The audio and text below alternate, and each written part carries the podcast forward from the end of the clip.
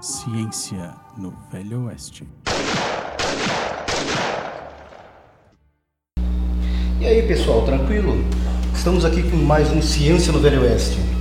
Hoje, como vocês podem perceber, o professor Michel continua de molho. Né? E o professor Luiz Flávio também. Estamos então com a equipe reduzida, mas vamos tacando esse podcast, né? É... Estão aqui comigo hoje a Fabiane. Oi, gente, aqui é a Fábio, professora da farmácia, enfermagem, fisioterapia e o que mais aparecer por aí. Apaixonada por esse projeto, curiosa de plantão e doida por um dedo de prosa. A Pamela. E aí, pessoal, eu sou a Pamela, acadêmica do curso de farmácia, bolsista e amante desse projeto. Eu apresentei o programa, apresentei um monte de coisa, mas eu não me apresentei, né, pessoal? Oh, brincadeira, eu já sou tão conhecido que não preciso me apresentar. Ah, eu, Guto, é, como vocês sabem, um aluno de vários cursos e um apaixonado pelo tema de hoje. É, nós hoje vamos falar sobre Linux e software livre, open source, tudo isso, né? E para falar sobre isso conosco hoje aqui estão o professor Tiago Krug, da, do Instituto Federal Farroupilha, o Felipe Poetini, que é um entusiasta na área, e o Fernando Fontoura, que trabalha com TI aí já desde 91, né, Fernando? Isso mesmo. E também um entusiasta de. Podia trocar o desde 91 por há muito tempo, há né, muito Fernando? tempo. É verdade. Bom, pessoal, vamos começar então a, a explicar para o pessoal de casa, né? É, o que, que é esse tal? Vamos começar assim. O que, que é esse tal sistema operacional? Bom, é, meu nome é Thiago, eu sou professor do Instituto Federal. Eu vou. O que, que seria esse, então esse sistema operacional?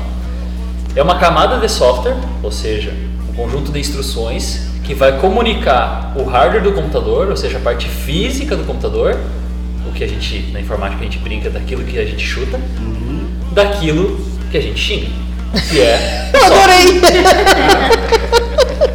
que é exatamente isso. O software, ele vai, é, o sistema operacional, ele é um, ele vai controlar o, o hardware, vai controlar a memória RAM, vai controlar o processador, vai controlar a, pla, a placa-mãe. As peças físicas mesmo. Exatamente, vai controlar as peças físicas para que o software em cima desse sistema operacional consiga realizar operações. Então, por exemplo, a gente tem É o médium da coisa toda.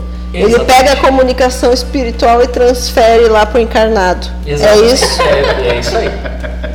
Ele vai eh, pegar as informações dos aplicativos, do programa e vai transmitir para o hardware e depois o hardware vai fazer algum tipo de operação e vai devolver para o software. Então, por exemplo, a gente quer acessar o Facebook.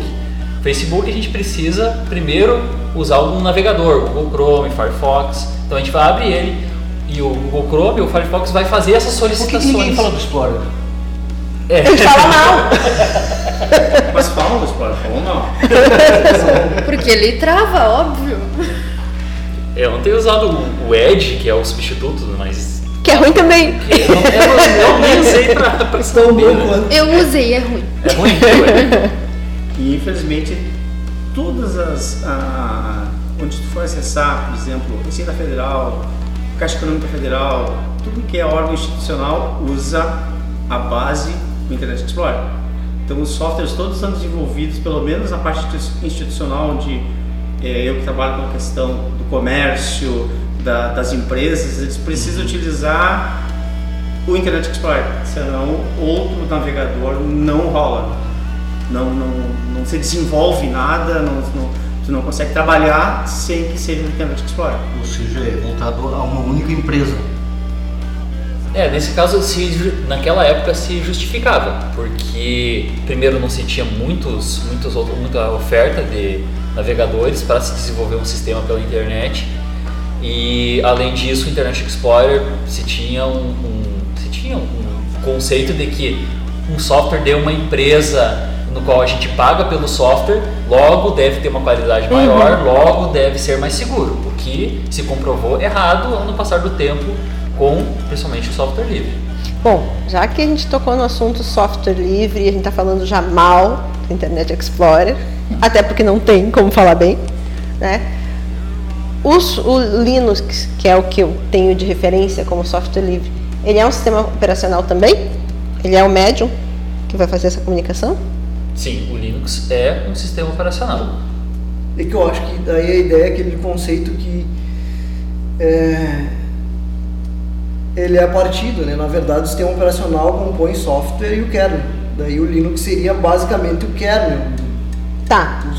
Que diabo é Mas kernel? quando, é, quando a gente fala para o público leigo, o que é Linux? Linux é um sistema operacional, Tá. ponto, né? É Entendendo base. assim, Pra, o, o primeiro passo é isso aí, daí depois. eu não quero trabalhar com você, só controla quero. todos os outros dispositivos que tem na própria máquina, Uhum. né? visto que muitas vezes sistemas é, que necessitam sistemas embarcados, como o Raspbian, ah, o Raspberry no caso, ele, ele, ele utiliza o sistema operacional Linux, uma variante, e se tu retirar o sistema operacional de um Raspberry, ele que é um PC, é um mini PC, certo? Que foi, tem uns 12 anos, não sei, eh, não sei se é mais ou menos essa data, desculpa, 2012 foi que ele foi lançado, errei a data. Ele foi lançado em 2012, certo? É um, é um mini PC para que ele tivesse um acesso mais abrangente, porque ele tem um custo reduzido de produção. Se tu retira o sistema operacional, ele está totalmente morto não funciona. Ao passo que se nós pegarmos uma, uma placa-mãe com- que venha com a BIOS, certo? Ele já vem com um sistema embarcado. A BIOS nada mais é que um sistema embarcado que tem a- as primeiras funções dos- de uma placa-mãe. Tá, e BIOS não é bichinho ignorante operando o sistema. né? Depende. É, e- então o sistema operacional Linux, ele tem essa função. Eu considero como um sistema operacional. Mas não sei se é- essa era a tua ideia de que tu estava tentando falar. Eu acho que a ideia eu acho que é tentar um pouco explicar o que que é o kernel do sistema e a função do kernel. Por favor. assim. Olha só, ah, o que, que eu posso falar da minha parte em relação à questão conceitual, principalmente quando se diz a parte de conceito de sistema operacional, ah, o código-fonte, a questão do próprio kernel. Algumas informações, assim, para mim elas não são assim tão, tão claras, até porque o, o mundo da tecnologia de informação é muito amplo. E veja bem, é, eu trabalho com o sistema operacional Linux há um bom tempo, isso já tem mais de 10 anos, onde eu comecei a trabalhar numa escola onde o sistema operacional Linux ele era uma alternativa para o sistema operacional pago e porque a Microsoft, com aquelas mudanças constantes de atualizações do sistema operacional, que era mais ou menos um casamento entre a Microsoft e a Intel, isso é o meu parecer, não estou dizendo que seja, mas veja bem, quando você lançava um Pentium, Pentium 4, é, vinha com o processador se atualizando, sempre o sistema operacional estava sendo atualizado, porque precisa- atualizava o teu hardware porque o sistema operacional exigia mais. Então essas atualizações faziam que muitas vezes as empresas não conseguissem se manter atualizadas. E é isso foi uma proposta que eu fiz para uma empresa, uma escola, onde eu instalei os laboratórios com o sistema operacional Linux. Porém, eu não tenho assim uma definição completa, porque muitas vezes tu vai, eu preciso saber sobre essa questão, eu vou ter que ir lá para um Google e fazer uma pesquisa mais avançada para ter um, um- uma noção. O, o meu entendimento, que foi bem, foi bem esclarecedor da forma como o professor falou, é da função do sistema operacional, que é fazer essa intermediação entre o software que eu preciso fazer com que trabalhe me atenda às minhas necessidades e o hardware aonde ele vai estar ele vai estar é, é, instalado em funcionamento. Então basicamente a, a minha o meu entendimento do sistema operacional como no início eu tentei dar uma explicada que era a base de onde eu posso trabalhar mas ainda tem uma um subsolo ainda tem uma, ainda abaixo que é o hardware mas o hardware ele não ele está morto se não tiver quem controle, quem faça toda a operacionalidade dele. Porque o sistema operacional, como bem disse o professor, é o que faz essa. No cérebro, as funções químicas do cérebro, coisa assim, para a pessoa de casa entender. Né, são, sem o cérebro não existem as funções químicas, mas sem as funções químicas o cérebro é inútil. É mais ou menos isso. Exatamente. Resumindo, comunicação é tudo. Se não tiver quem comunique uma parte com a outra, as duas são inúteis. Vamos lá, pessoal. Então, é, vocês falaram aí no tal de Linux, né, que é um sistema operacional, certo? Como é que surgiu essa coisa? Vocês disseram que a, a Microsoft criou o, Windows, né, que é o sistema que a maior parte das pessoas conhece. É, e esse tal Linux surgiu da onde? Ele apareceu numa árvore? Ele... Bom, acho que aí, nesse sentido, a história é bem grande, né? É, foram se desenvolvendo vários sistemas é, pela década de 70 e com a popularização, com a popularização de um desses sistemas, que é o sistema Unix aí, é... É, é que isso aí ele coincidiu com a popularização do computador também, né? Para o grande público. Não necessariamente. Uhum. Foi, de, foi antes? Foi, antes, foi um pouquinho, um pouquinho antes. antes. Ah. É, daí com a, com a, popularização desses sistemas, as, a, as pessoas começaram, os proprietários começaram a pensar nas licenças do sistema, porque até então ele era aberto, ele era a, de, é, de acordo com a licença com as universidades, as pessoas podiam mexer no sistema e modificar de acordo com as suas necessidades. Uhum. Só que as empresas começaram a fechar esse, as licenças e tal. Acho que é até importante falar nisso, é, definir o que é licença. É, seria interessante. Bom, licença seria aquilo que a pessoa não lê quando instala um software, basicamente. Então, o que é aquilo? É um acordo entre o desenvolvedor e o usuário. É aquilo onde a gente aperta, aperta eu concordo. Eu concordo. Exatamente. É, essa, é aí que começa a coisa. Quando essas licenças começaram a apertar para os desenvolvedores, é, as pessoas foram tentando desenvolver soluções para poder mexer em sistema operacional, até com. Acho que surgiu mais com o professor eu acho que dá para começar. Eu penso que começa a partir do Andrew Tunneman, que ele desenvolveu um sistema que se chamava Minix e a ideia dele era, não era bem desenvolver um sistema operacional, é, e sim fazer algo que desse para ensinar como é um sistema operacional. Aí a partir desse sistema, aí o Linus Torvalds começa, começou a desenvolver, é, até tem tem documentado lá que ele começa a desenvolver a partir do Minix é, um, algo parecido com um sistema operacional. Ah, mas onde é que GNU entra nisso? GNU, para quem, quem não sabe, explicando rapidamente aqui, então o, o Linux, que é o, o, kernel, né, é aquele que conversa diretamente com, com a parte física do, do, computador. E o GNU, ele possui os comandos que vão... É, com os quais tu pode te comunicar com esse kernel. Né? Então tu pode dar, por exemplo, dizer para esse kernel que tu quer copiar um, um, alguma coisa no pendrive ou que tu queres imprimir alguma coisa, tu pode dar comandos através desse, desse, desse GNU. Eu achei que GNU fosse uma gazela saltitante que alimenta os leões na África. Também, também, também. É. Até o símbolo dele é, o GNU mesmo. É um GNU mesmo. É? É, é o símbolo dele é, o GNU. É. E justamente, né, tinha o Unix e aí o, o GNU quando surgiu, era, o nome GNU é uma abreviação e é um, é um trocadilho, é uma, significa GNU is not Unix. Hum, interessante, viu? Aprendendo muito nesse programa. Estou me sentindo menos analfabeto. Não, a partir daí o Linux começou a desenvolver o kernel do sistema Linux é, e começou a juntar ideias com as pessoas, o que, que o que, que, poderia ser usado num sistema operacional, o que, que elas gostariam de ter num sistema operacional e tal, num, num fórum. Não lembro exatamente onde o fórum agora, mas ele começou a, a, a perguntar, a pedir essas sugestões para as pessoas e, e aí entra o projeto GNU que tu mencionaste, né? que eles usavam um compilador DC que era... Até porque as ideias, quem é de TI, as ideias elas nunca vão sendo uma linha não reta, né? linear. Ela, ela vai, a programação até, hoje não temos uma programação linear, né? Hoje tu vai pegando as coisas assim, vai, vai montando. Antigamente tu tinha no braço, tu tinha que ir todas as vezes de comando. tu não quer nem saber que lá embaixo tem uma linha de comando ah, não. linear, não faz é, diferença nenhuma, né? Por isso que eu falei camada, quando a gente uhum. início, de uma camada de software, porque para nós, como eu sou programador, eu vejo, eu vejo uma, uma, uma camada de software. Para o que, que tem daquilo para baixo, primeiro não me interessa, ele tem que fazer aquilo que eu estou pedindo. Sim. Ponto. Tá, eu gostei da tua explicação porque eu vejo isso como a usuária final. Eu quero saber o que, que aquele software vai me trazer de benefício. Não quero saber como é que ele existe, de onde é que ele saiu, como é que ele funciona. Né? Na verdade, eu vou saber o suficiente para atender as minhas necessidades. Então, acho que isso é importante também. E por isso que eu gostei camada de software. Eu já entendi que, bom, tem mais coisa aí, mas também. Né? Gostei disso.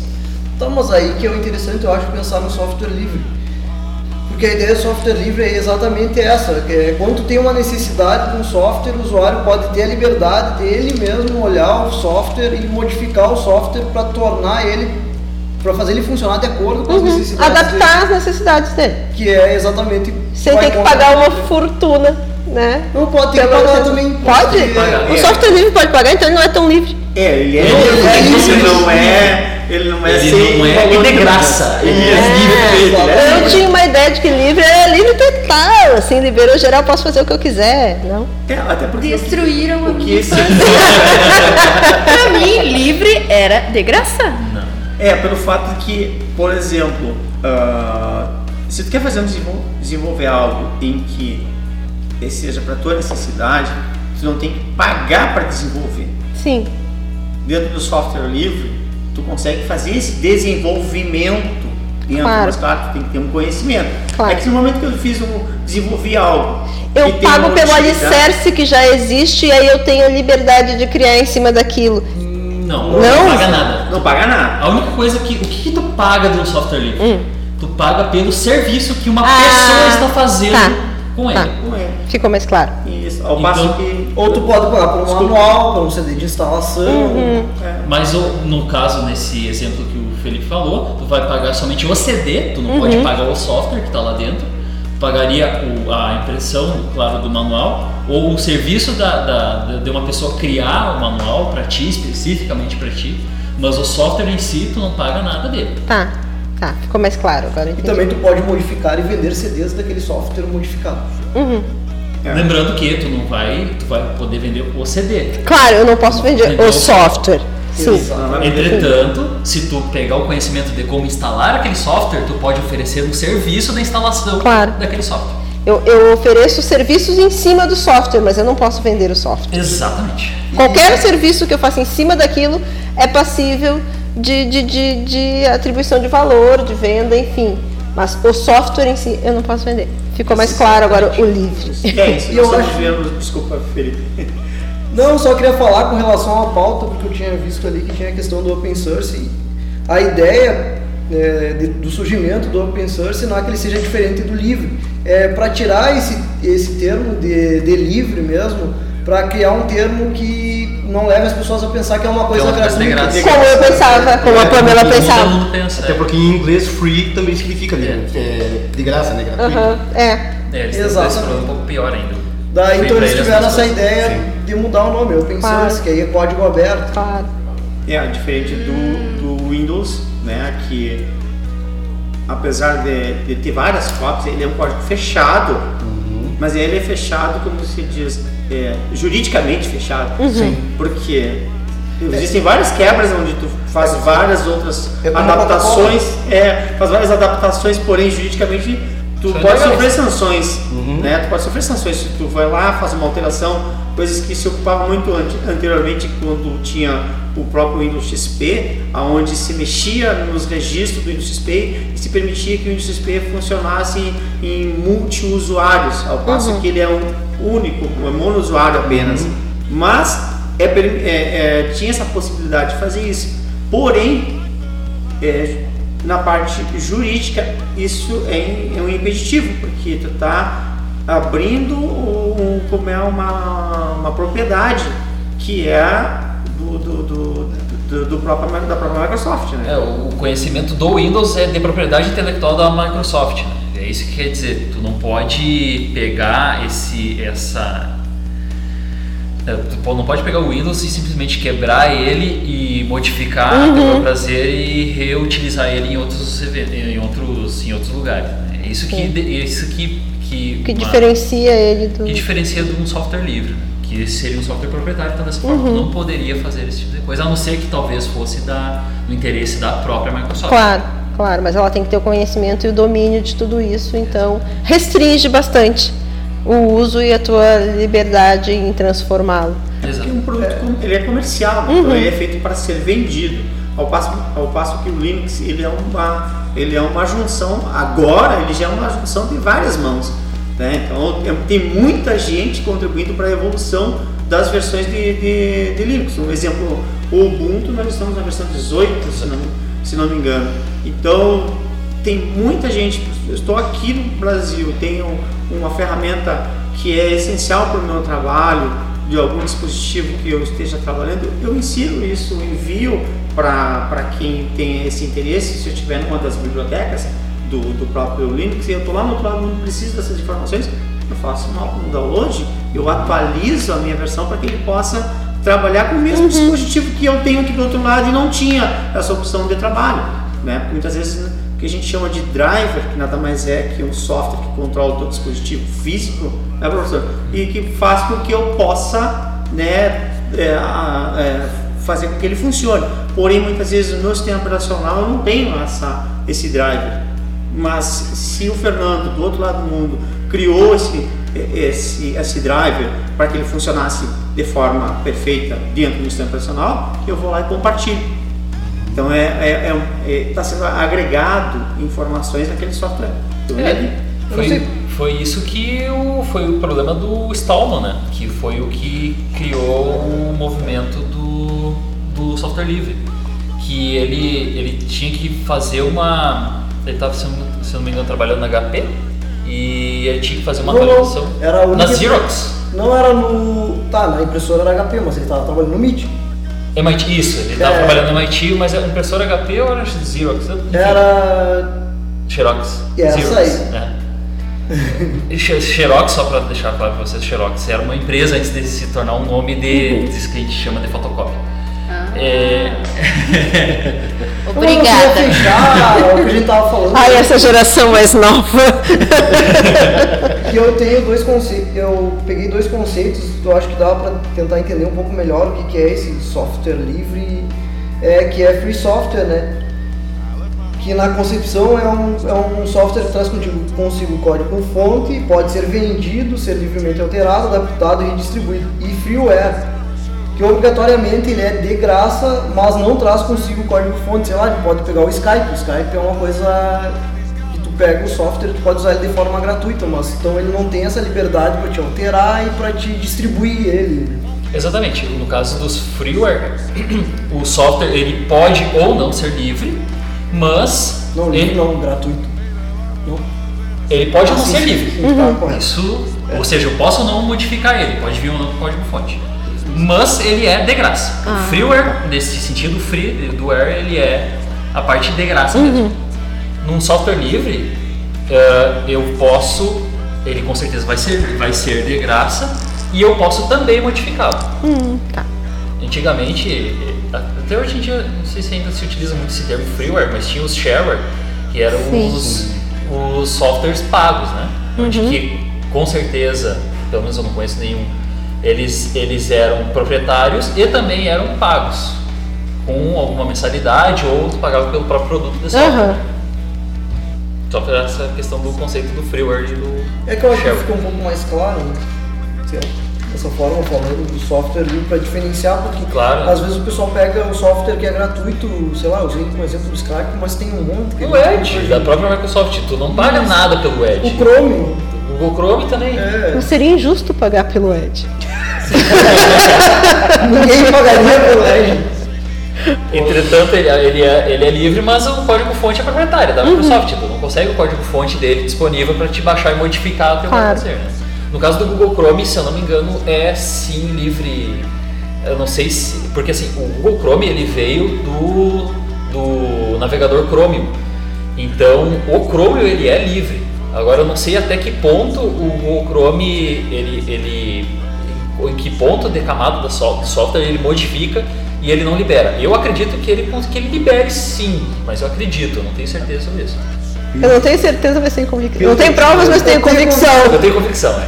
Pelo que eu estive lendo agora há pouco sobre justamente o Chrome e o Chromium, eu tentei entender qual era a diferença, pelo que é, do Joe Linux até foi que falou, é que o, o, o Chrome ele é fechado e o Chromium é, é, aberto, né? E o Chromium leva um pouquinho mais de tempo só para receber as atualizações que o Chrome recebeu. É por aí, é por aí mesmo, porque assim, o, a comunidade, porque o, que o Google fez, ele pegou, foi lá na. Queria, eles queriam um, um software de navegação, no navegador. Uhum. Uh, dentro, dentro dos softwares que eles poderiam pegar, eles pegaram o Chrome, pegaram aquele, aquele código-fonte, modificaram, melhoraram e con- continuam contribuindo com a comunidade do Chrome.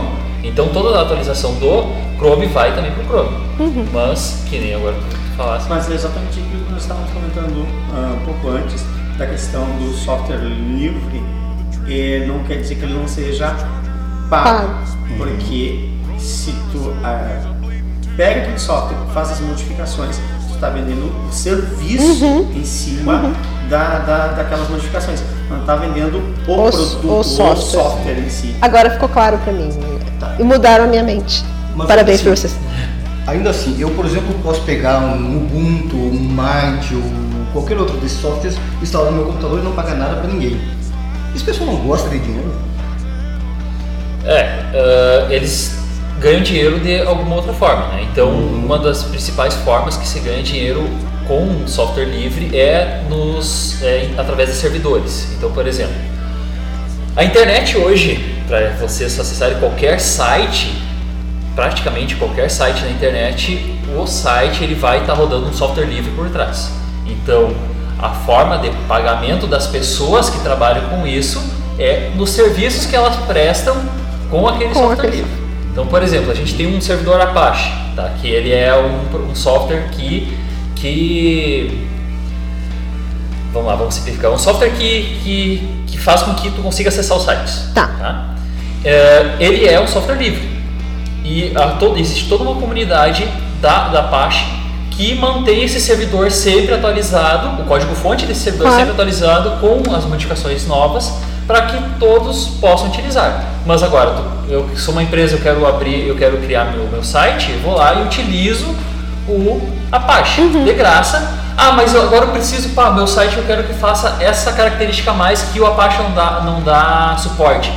Pego o código-fonte do servidor Apache, por exemplo, Tomcat ou o Apache mesmo, modifico e devolvo essa contribuição para a comunidade, que daí eu, eu, eu- eu eu continuo é, contribuindo com a comunidade Claro, com o código-fonte. claro. É é uma cooperativa, né? Todo mundo se ajuda. É uma cooperativa, é uma comunidade com- ah, mundial.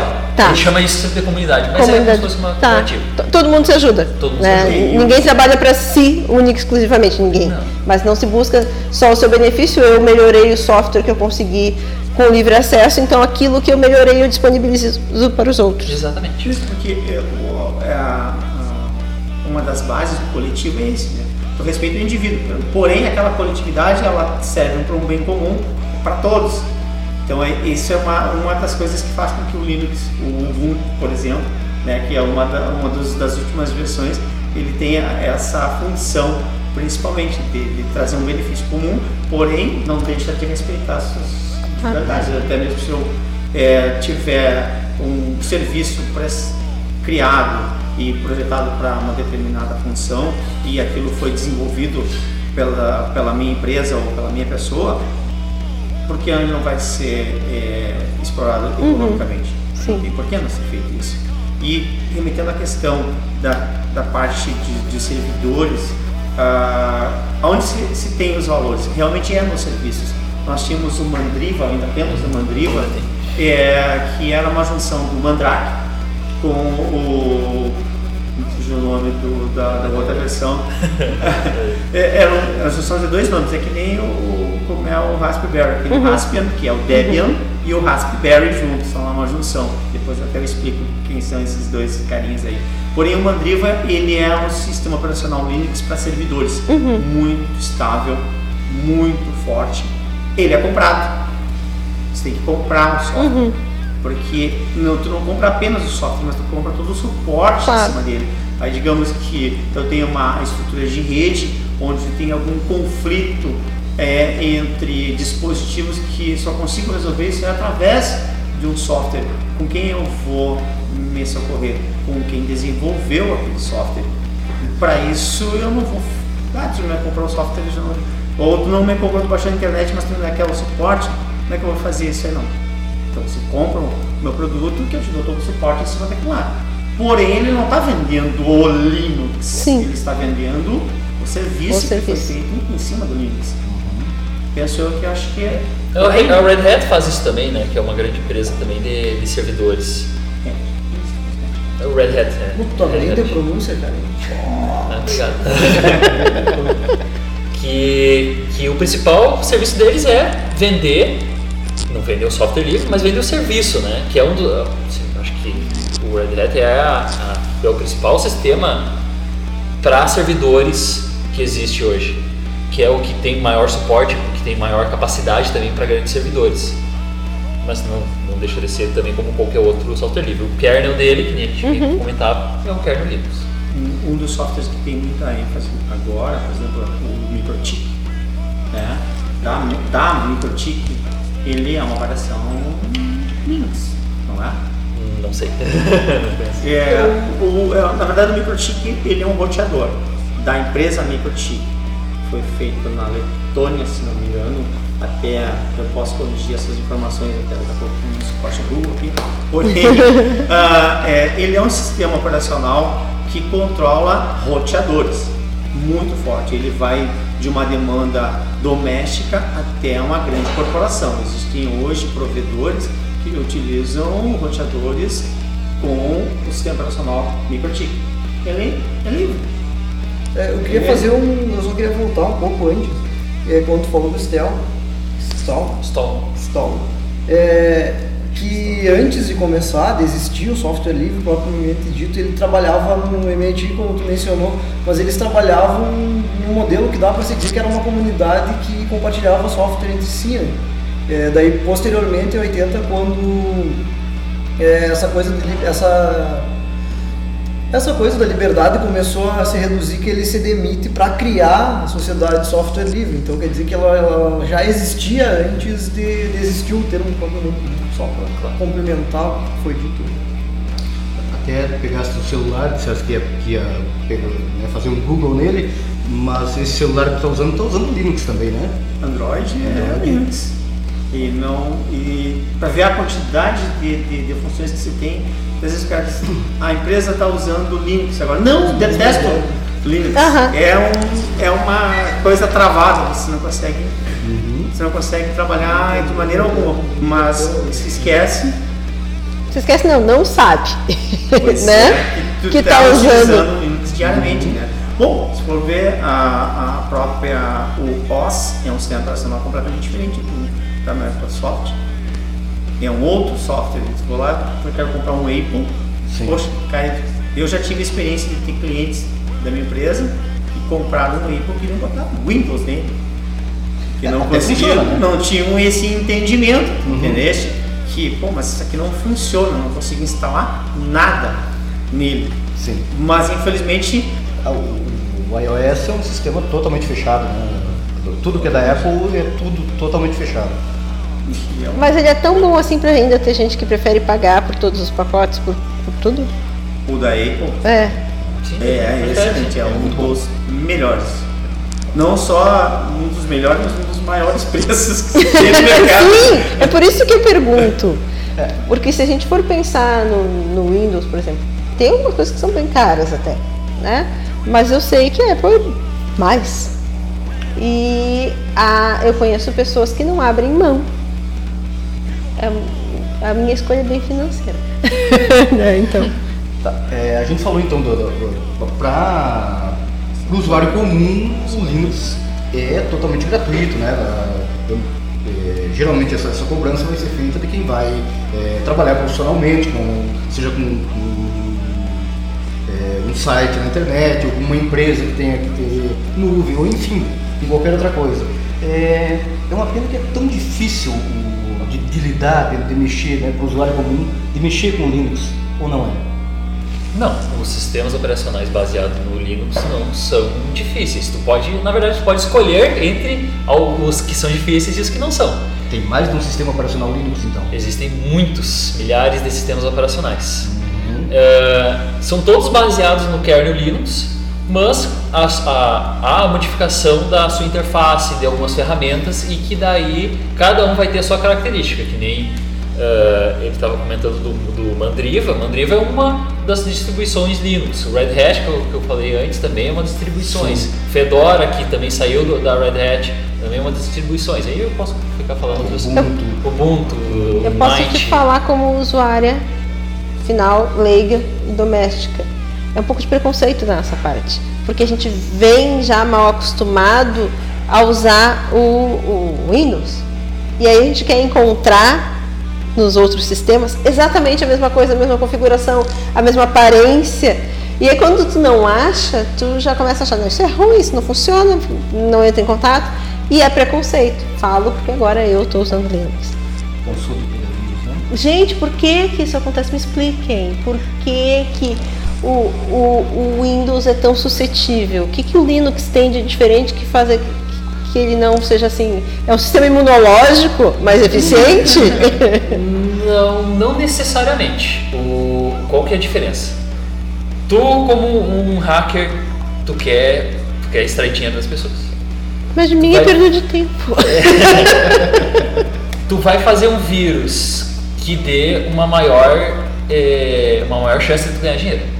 Qual o sistema operacional que mais. Uhum. Aquele que pessoas- a qual, não, o sistema operacional que as pessoas que mais tem no mundo, o Windows. Windows. Tu vai fazer vírus para o Windows. Windows.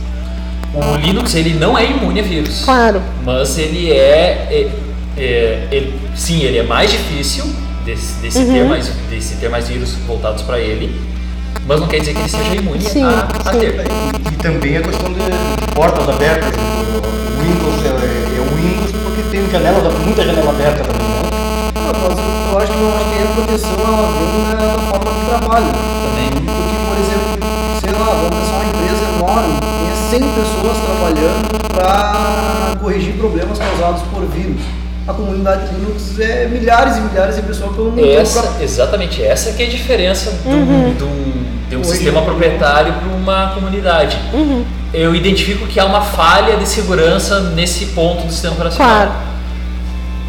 Eu, como usuário de um sistema de um software livre, eu posso ir lá e reportar a comunidade, ou eu mesmo posso corrigir esse problema e devolver a solução. Tentar empacotar o pacote. Sim. Se isso. É, é, eu, É, ou eu posso é, tentar entrar em contato com a, com a empresa, se eu estiver usando, por exemplo, o Windows, ou tentar, tentar entrar em contato com a Microsoft e, e fornecer essa. dizer, ó, tá, Tá, mas aí problema como é que tu conseguiria se o código é fechado? Mas é, exatamente, como que eu vou identificar esse problema? Claro. Como que eu sei que o problema é lá? Ah, eu vou dizer, eu tive um vírus assim, os caras. Aí os caras vão ver quando que vão descobrir como que o vírus funciona, onde que ele ataca. Claro, claro. Então eu tenho uma, uma em comparação, eu tenho os funcionários de uma empresa privada contra o contra não, mas é, de um lado eu tenho uma quantidade X de pessoas de uma empresa privada e eu tenho uma, uma, uma comunidade da, da software livre que é muito, Muito maior. maior, claro. Então por questão de, de quantidade a gente pode, entre aspas, ganhar nesse sentido de, de segurança. Eu falei pra vocês que era um pouco desse preconceito que a gente reclamava, que era difícil, justamente porque eu era esse tipo de usuário, não, não, não, tô acostumado com Windows, não quero. Mas, gente, eu cansei de, de, de vírus. Quantas vezes a gente. O Felipe sabe porque ele cuidou da minha máquina, de, uma das últimas três, né? A última ele tirou assim, ó, da porta do inferno ele ressuscitou. Vírus que eu peguei. Aqui, eu peguei não, gente, a máquina. Aqui, na Unipampa, né? Então, por isso que eu pergunto. E aí depois quando tu, não, cansei, eu quero mudar, tu vê que nem é tão difícil assim, que tu pode adaptar ah, o software às tuas necessidades e que tu pode escolher a versão que mais te agrada, enfim. Um- Uma das nossas dificuldades maiores para o usuário comum é principalmente tá, o fato de que tu usa a internet e usa tudo que é, é instituição bancária, instituição federal, tu utiliza os softwares que foram desenvolvidos para o Windows e aí que a coisa fica bem mais difícil de se tratar, porque enquanto você é usuário doméstico fica melhor contornar, você Claro. consegue achar uma solução né, num determinado tempo. Já numa empresa onde a produção ela já está em andamento, ela não tem eh, como fazer esse Interromper tipo de- pra fazer esses ajustes. Fazer esses ajustes. Então o que acontece? Muitas vezes as empresas elas preferem ainda Hum. pagar, ficar eh, muitas vezes vulneráveis porque o sistema operacional ele tem uma vulnerabilidade muito grande. Realmente ele é bem tem, um, tem vários buracos dentro do, do próprio Windows, mas como se tornou muito comercial e a Microsoft mesmo ela já fez isso, ela já condicionou o fato de dizer que tu está mal acostumado, não, é que tu está condicionada É, por uma é grande isso. corporação É isso. em que ela, isso, que ela, Porque ela tem. é, tu, tu passa a consumir todos uma gama de produtos daquela Isso. empresa e daí tu- quando tu muda que é o software que é a base de tudo, que no caso é o Windows, Sim. tu perde toda a gama de produtos no- no- nessa troca. Então Exatamente. Tu, tu tem que se adaptar não somente ao sistema operacional, mas também toda a gama de, de softwares que tu utilizava antes. É exatamente o que tu falou. É, eu tenho que me readaptar, parar minha produção para me readaptar àquelas novas condições. E em muitas situações, até para o usuário doméstico, isso é complicado. Mas uma alternativa que eu acho que o pessoal pode usar, que eu usei, e é dentro do Windows tu usar software livres, dá para usar o LibreOffice, dá para usar o GIMP em vez de usar o Photoshop.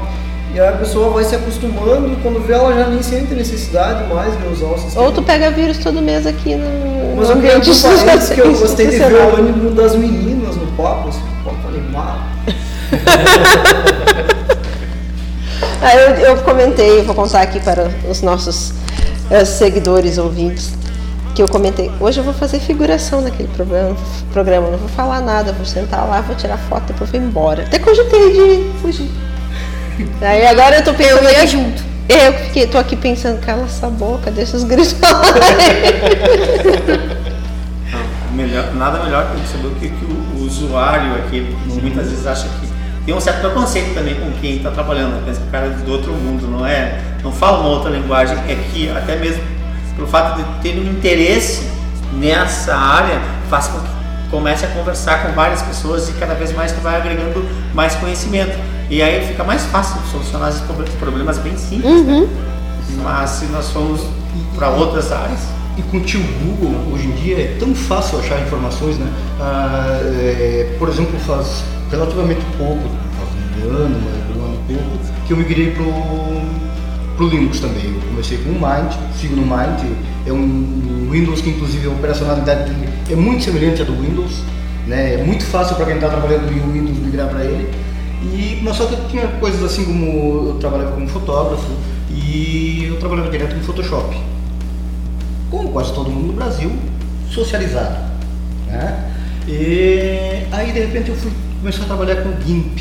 Eu digo, nossa, mas isso é tão diferente, é tão mais difícil, coisa tá, papá, papá. Aí eu digo, mas eu vou dar uma procurada. Eu descobri que tem, por exemplo, adaptabilidades que tu pode baixar e que transformam o GIMP, eh, colocam as ferramentas do GIMP na mesma disposição das ferramentas do Photoshop. Então torna fácil migrar. Né? É, eu trabalhava também com CorelDRAW. Né? Hoje em dia eu trabalho com Inkscape, eles são quase iguais de usar. Né? O WPS substitui perfeitamente o, o, o Office da, da Microsoft, o, o LibreOffice também. O LibreOffice, eu, eu escutei muita reclamação de que o LibreOffice fazia uma coisa no, no- no- na, é, fazia slides, por exemplo, e quando tu importava para o LibreOffice eles ficavam todos configurados. Nas novas versões não, nas novas versões. Hoje eu ainda estava testando os, da FAB, né, é, os slides que ela dá aula, todos perfeitamente alinhados, todos. Né? Então, é, muita coisa era também, o pessoal é acostumado com aquela realidade que era muito difícil no começo lidar com Linux, era. Hoje em dia não é. Mas é justamente o fato de ter uma comunidade inteira trabalhando nisso que está aproximando né, esses dois universos e tornando mais fácil a adaptação ao software. Confesso para vocês que eu estou curtindo a experiência. É que bom, porque a, a- gente. para quem para quem é um entusiasta do Linux, eu trabalho com Linux desde a época do Curumim, foi um dos primeiros que eu comecei a trabalhar, que era uma versão brasileira, que não teve Tem continuidade. experiência em Linux. É, não se teve assim ah, continuidade, até porque pelo fato de ele não conseguir ser comercial, ele era muito bom. Se eu pegar uma versão do Linux que de Curumim que é para o 4, certo? E instalar hoje, ele ainda roda muita coisa, ele ainda consegue fazer com que os drivers de muita. Naquela época onde o XP estava com muita força, todos que gostam da parte gráfica, texturas, tu tinha texturas do Linux que eram absurdas em relação a XP. Parecia que era uma máquina, é, que era a mesma máquina, se tirasse o sistema operacional e colocasse outro. Mas uma das coisas que eu, que eu notei que realmente assim, ó, na escola Nossa Senhora do Horto, na escola de ensino fundamental, é, foi lá que eu, que eu comecei a trabalhar com o sistema operacional Linux. As crianças, elas não fazem diferença alguma se é Linux, Android, OS, qualquer um. Não tem os nossos vícios e criança não tem preconceito. E eu porque eles que são ideia nativos, É né? começar, se tu começar a usar vários sistemas, desde novo tu não vai ter um estranhamento tão grande depois. Me chama de velho, vai. Não, mas é deixo. que nós somos, talvez assim, nós somos imigrantes É que de uma era sem primeiro tecnologia para uma É. era com tecnologia. É. Ao passo que a gente, É que a gente chama de nativo da tecnologia, É. que hoje tu pega uma criança de, de dois anos aí mexendo no, no celular, dizendo, meu Deus, meu filho, é um gênio. Mas é que ele já nasceu com o celular, É. ele já tem aquelas sinapses dele já são feitas para trabalhar com a tecnologia, ao passo que nós temos que aprender Uhum. como é que a tecnologia funciona. A tecnologia correu muito em pouco tempo, né? Pois é, então essa geração toda já está bem. Exato. Meu avô mesmo, ele dizia, depois que inventaram a máquina de colher a milha, eu não duvido mais de nada. Tudo é Isso aí era o possível. máximo da tecnologia. Tudo é, tudo é possível. É aí, eu penso que as, as crianças elas têm uma possibilidade muito forte de fazer com que se mude esses paradigmas que a própria Microsoft criou, que ela fez com que se condicionasse, até porque é um mercado que eles não vão sa- liberar assim tão fácil. Se eles quisessem que o Windows não fosse copiado ou fosse pirateado, né, eles, tu não conseguiria fazer isso. É. Não conseguiria. Então eles te dão uma degustação e dizem, ó, pode usar o quanto tempo quiser. É. Mas infelizmente tu só vai poder usar esse aí, enquanto não conseguir te libertar desse, desse entrave. E, e eles engatilharam tanto que se tu for ver, nós temos é, um governo, um, um estado, não falo governo, falo um estado, que usa sistema operacional é, proprietário. E aí faz com que tu não consiga é, que as coisas evoluam para uma outra forma de, de se trabalhar e de se enxergar a tecnologia. né? A tecnologia ela é uma ferramenta onde ela precisa ser compartilhada, ela precisa ser multiplicada ao máximo possível. Porque ela só avança com isso. É o que a gente tem visto. Eu queria falar com relação à usabilidade e também com relação à segurança para quem está usando. Eu acho que o Ubuntu que usa o Mint, e, é, eu tenho usado o Ubuntu, é, tem saído também, é, se- mal comparando com Windows, assim, sai atualizações mais recentes. Eu acho que diariamente tem saído uma atualização que a gente vê, isso é melhoria no software, quer dizer que o software ele está avançando muito mais rápido do que era anteriormente. Um detalhezinho, pessoal. Lembra aquele negócio quando tu vai desligar o Windows e tu tem que ficar uma hora esperando todas as atualizações? Né? No, no Mind, pelo menos, tu, tu pega, coloca a rodar as atualizações e sai trabalhando. Normal. Não, não é na hora de desligar, é enquanto tu está trabalhando. É normal, tu segue acessando a internet, segue trabalhando com um, um arquivo de texto, com foto, o que tu estiver fazendo. Um olhando filme, enfim. A única atualização que ele pede para reiniciar é The Care. Só, mas daí são atualizações grandes, mas não é. é, é não é raro, é. É, mas é de uma versão para outra. dificilmente Isso, é atualização do da- The Care, da- na atualização grande The Care. Não é? Mas ainda assim, ele faz toda a atualização e depois só pede para Depois você reiniciar. pede para reiniciar, é isso aí. É, Isso, é, é, tem depois esse tempo todo. Não. E esse perigo, porque é uma coisa muito crítica esse horário da, da, da atualização. Se der um pano na luz no meio da atualização, bugou o sistema de tal maneira que não consegue reverter.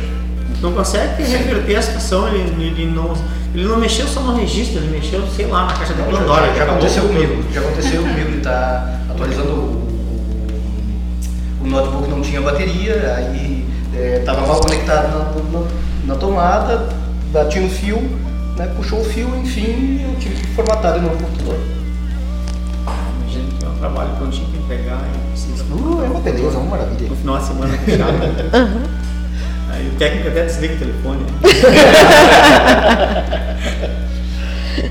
Mais uma madrugada perdida. Pois é, mas algumas madrugadas perdidas. Principalmente o trabalho que estava que tava lá prontinho lá. Foi mais difícil ainda de achar lá dentro ainda, meu Deus. Eu acho que nós vamos dominar o mundo. Bom, então eu nem preciso te perguntar sobre as perspectivas. É essa, é É essa. essa? São- Nós já estamos dominando o mundo. É só uma questão de tempo. Veja, bem, assim, uma das perspectivas que eu vejo, principalmente a parte da educação, ele, ele vai trazer um, um, um up, vai fazer com que a educação que está tão deficitária, ela consiga pelo menos é, se transformar, se reinventar. né? Hoje se tem muito ensino à distância, se tem muita formação à distância, Mas para ter uma formação à distância de qualidade, você precisa de tecnologia. Se não tiver tecnologia, fica muito mais difícil que tu possa fazer isso. E como é que tu leva uma tecnologia para lugares onde é, é, muito mais difícil ter o acesso, falando em questões financeiras? Eu vejo que o, o Linux, pelo fato de que ele consegue fazer com que do dispositivo de menor desempenho a tal de maior desempenho ele possa ser operacionalizado, ele possa ser trabalhado. Eu vejo isso principalmente pela questão do Raspberry, que é uma das da, da, dos, dos hardwares assim que eu acho. Hardware livre também, né? E é um o dos... próprio hardware é livre, não só o software. Não só o software, ele já foi desenvolvido basicamente para que ele fosse um hardware de baixo custo e ele democratizasse a questão da tecnologia. E aí nós temos o Raspbian, que ele é um sistema operacional que roda dentro desse desse Raspberry. E o Raspberry tem uma aplicabilidade muito grande, tu vai desde a utilização dele como um, um equipamento, um microcomputador, um desktop, como a gente chama, certo? Onde tu vai desenvolver lá software, programação, como o próprio professor aqui é, conhece, até a questão da robótica, a questão da utilização da, na, chama internet das coisas. Hoje tu pode usar um Raspberry para controlar a tua casa. Né? Existem projetos, até a própria Instituto Farroupilha, esses dias eu vi lá do Rio Grande do Norte, estava fazendo algumas pesquisas e vi no Rio Grande do Norte tem um. Eles fizeram um projeto de conclusão de curso com o, o Raspberry. E tem muita gente trabalhando com esse viés. Nós aqui no próprio, no próprio, Instituto a gente tem alguns projetos com Arduino, né? que é outro hardware livre também, tem Raspberry Pi e o Arduino. Uh, em São Borja, é, alguns alunos de, de graduação disso, de, do, do tecnólogo de, de ADS, Análise de Sistemas, Minto, Sistema de Informação, eles fizeram um Uh, utilizando o Arduino para fazer o controle dos, ar, dos ar-condicionados das uhum, salas. Então, uhum. eles se desligam so, sozinho, claro. não tem ninguém, se desligam sozinho, em certo horário se desligam. Ah, eu quero ver se o ar-condicionado da sala tal tá ligado, eu vejo por software, vejo se ele tá ligado, desligado, mando ligar ou desligar. Que controla a temperatura, controla tudo. Que fantástico. É, uma pena que não está aqui, o professor Michel é um dos entusiastas em Arduino. Ah, é, né? Outra vez a gente tinha comentado. E a gente tem um é, projeto também com o professor de, de física fazer. Já estamos fazendo também alguns projetos com Arduino aqui no Instituto aqui do Uruguai. Que bom. Eu queria fazer uma pergunta, não sei se você sabe responder, mas o Moodle, ele, eu tinha ouvido falar que ele era livre. O Moodle, ele é livre ou ele não é? Que eu saiba, é. é. Então, só o Moodle aí na educação já faz uma revolução enorme, porque ele é bastante usado uhum. nas universidades, poderia ser usado até nas escolas, enfim, ele é livre. Sim, o próprio Unipampa, né? o Moodle é... O IF utiliza o Moodle também, né? Não, a gente utiliza Moodle? o sistema da, criado pela UFR, que daí vem toda a parte de gestão acadêmica, gestão de, de professores, de pessoal, todo, todo, toda a gestão do, de todo o IF é num sistema só. Ele foi desenvolvido em qual plataforma? Ele foi em Java. Em Java? Java. Então ele... É enrolação em Windows, então? Hum, não, acho que não. Mas eu não sei se é livre, aí que tá. Eu não tenho certeza se, em qual licença que tá. Eu acho que é livre, se eu não me engano. Eu acho que é livre. Mas até, até o pessoal que está instalando, o Instituto pagou, uma empresa de Santa Maria, a gente pagou pela, pela instalação do, do software, mas não pelo software em si. Eu não me lembro na época do profissionário nós usava o Moodle. Aham, o profissionário que era, era o que tá no Moodle, tá? É. Acho que ainda continua no Moodle esses programas que pega da parte do EAD, mas já estão mudando. Então, pelo que eu vejo pela fala do Fernando, pelo que vocês estão conversando, com essa expansão, uh, tanto de aplicabilidade quanto a expansão propriamente dita do software livre, realmente o Felipe está certo, vão dominar o mundo. E como é que vocês veem que vão ficar essas empresas, tipo a Microsoft? O que, que vocês imaginam que vai acontecer com elas no futuro? Uh, elas tem uma tendência a diminuir a sua área de atuação ou se vocês acham que ainda continua tendo espaço para ela? Na verdade, na verdade eu vi assim que a Microsoft ela já está entrando no projeto Linux, até ah. apoiando. Eu não me lembro qual empresa que ela estava apoiando, não lembro se era Canônica.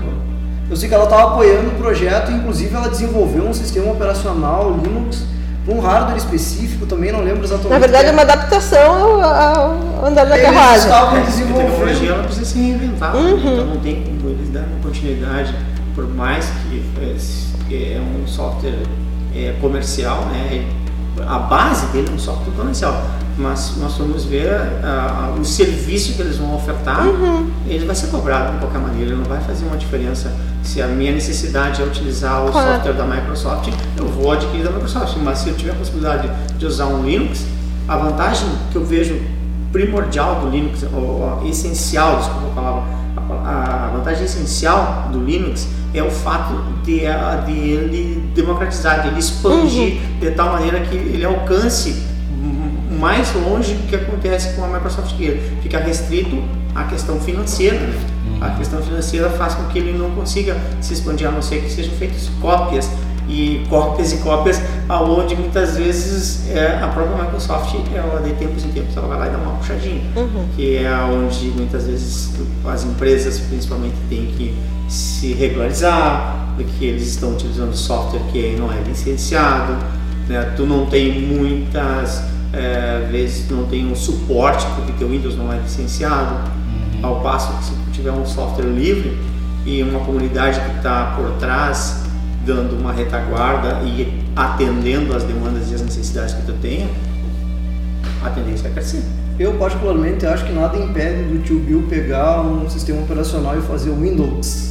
Por que não? Pegar o Linux e modificar do jeito que ele quiser. Na verdade, Eu apoio o tio Bill. Vai lá, Ah, tio Bill. eu concordo com a tecnologia vai se adaptando e tem que evoluir. Bom, se esse for o caminho, nós vamos nos adaptar e vamos continuar ganhando dinheiro com isso, né? O Exatamente. tio Bill não vai certeza. perder. Bom, pessoal, esse papo tá fantástico. Eu, pelo menos, adoro, adoro realmente tratar desse assunto. Eu adoro tecnologia, né?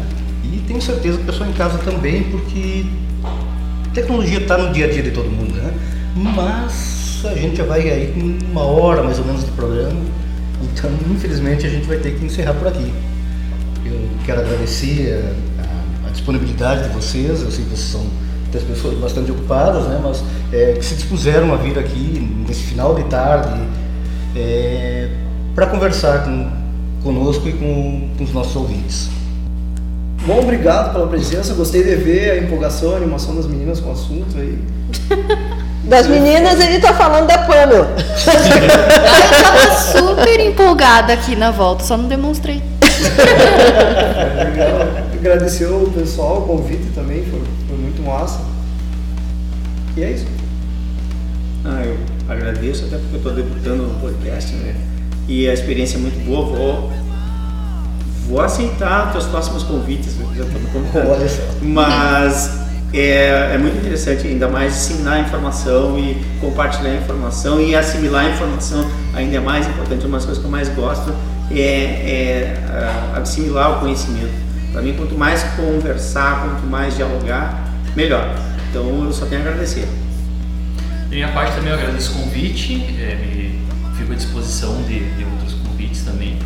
É, principalmente agradecer também esse, desse assunto do software livre que é importante a gente tratar, que é um assunto que que está no momento de, de alto, de alto que se fala bastante dele, principalmente nos ambientes Android, que é o que a gente utiliza, é o sistema operacional de celular mais utilizado, e se a gente contar sistema operacional de forma geral, o Android é o que mais está, inclusive, ganha do que o do Windows, porque existe mais celular do que, do que computador hoje em dia. Então é importante a gente tratar disso para até para o nosso ouvinte saber o que está acontecendo. Bom, galera, foi muito legal conversar com vocês. Eu que jurei que ia chegar aqui e ficar quietinha.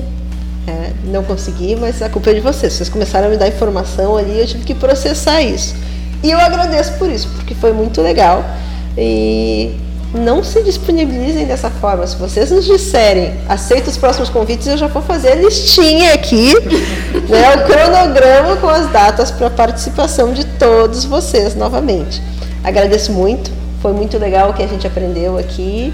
E o que eu posso dizer para a galera é, gente, realmente o software livre vai dominar o mundo.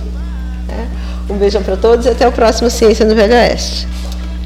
Pessoal, foi um prazer conversar com vocês. Na verdade, escutar, né?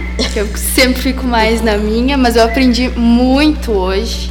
Muito mesmo, porque eu não sabia nada desse assunto, nem que SO era sistema operacional. Olha, pra vocês verem o nível do conhecimento da pessoa. E agora falando com o pessoal lá de casa, gente, curtam as nossas fotos no Facebook, no Instagram, é só colocar Ciência no Velho Oeste lá que tu já vai nos encontrar e compartilha o link do nosso programa. É lá no site www.ciencianovelhooeste.com. Mais uma vez foi um prazer, até a próxima. É isso aí, pessoal. Foi ótimo novamente ter estado com vocês. Até o próximo programa.